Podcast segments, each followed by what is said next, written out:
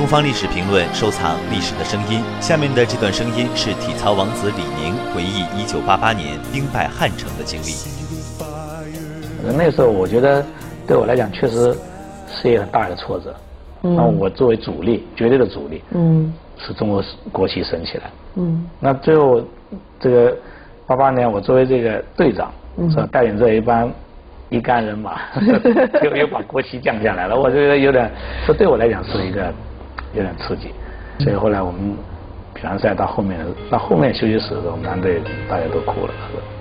但是另外一个，我觉得对我一个挫折就是回来以后，这个国人的反应变成由一个英雄变成一个罪人。嗯。那对我来讲，我觉得稍微的有点受不了。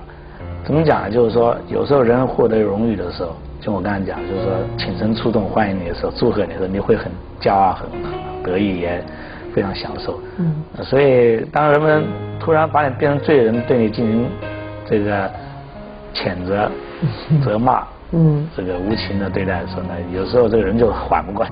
所以，基本上你对一个老人好与坏的，嗯，其实是是影响到后面年轻人对社会的看法。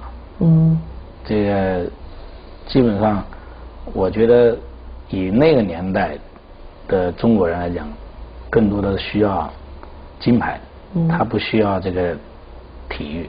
嗯，作为体委来讲呢，他需要是冠军，他不需要运动员。